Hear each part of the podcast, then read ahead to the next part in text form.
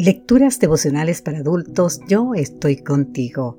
Cortesía del Departamento de Comunicaciones de la Iglesia Dentista del Séptimo Día Gascue, en Santo Domingo, capital de la República Dominicana.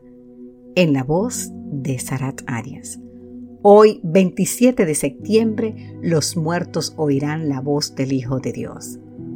Viene la hora, y ahora es cuando los muertos oirán la voz del Hijo de Dios y los que la oigan vivirán. Así nos dice el libro de San Juan, capítulo 5, versículo 25. El Valle de los Reyes en Egipto es una de las necrópolis más famosas del mundo. Allí se encuentran las tumbas de muchos faraones, que amparados en sus creencias se reunían en esa ciudad de muertos. Eso significa necrópolis. Para dar inicio a su viaje al más allá, Hoy sus tumbas, tesoros y momias ponen de manifiesto que no fueron a ningún lado.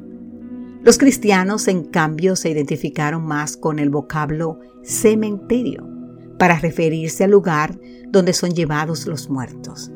Te preguntarás, ¿por qué? Porque la palabra cementerio proviene del griego koimeterion, que significa lugar para dormir. La muerte no es el inicio a ninguna travesía al más allá, simplemente constituye un periodo de descanso. Cuando informó a sus discípulos de la muerte de Lázaro, nuestro Señor les dijo, nuestro amigo Lázaro duerme, pero voy a despertarlo. Así nos dice el libro de San Juan, capítulo 11, versículo 11. La Biblia describe la muerte bajo la metáfora del sueño. Cuando Moisés iba a morir, Dios le dijo, mira que vas a acostarte con tus padres, en Deuteronomio 31, 16, refiriéndose a su propia muerte. Job expresó en Job 7, 21, pronto dormiré en el polvo. El salmista exclamó, mira, respóndeme, Jehová Dios mío, alumbra mis ojos para que no duerma de muerte. Salmo 13, 3. Daniel alude al momento cuando resucitarán muchos de los que duermen en el polvo de la tierra. Así podemos ver en Daniel 12.2. Querido amigo, querida amiga, como la vemos como un simple sueño, los cristianos no caemos desesperanzados ante la muerte. Como señala la autora norteamericana Elena G. White, para el creyente la muerte es un asunto trivial. Cristo habla de ella como si fuera de poca importancia.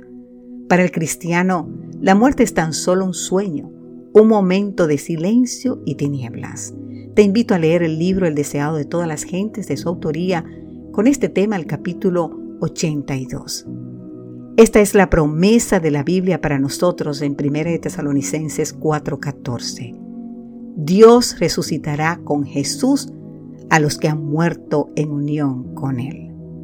A lo largo de nuestra vida, hemos llevado el cementerio, al lugar los que duermen, a muchos de nuestros seres queridos.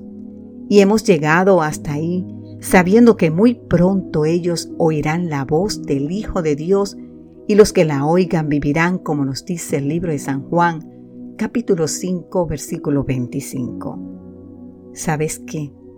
Oirán esa voz, ya que sea que estén en una necrópolis o en un cementerio.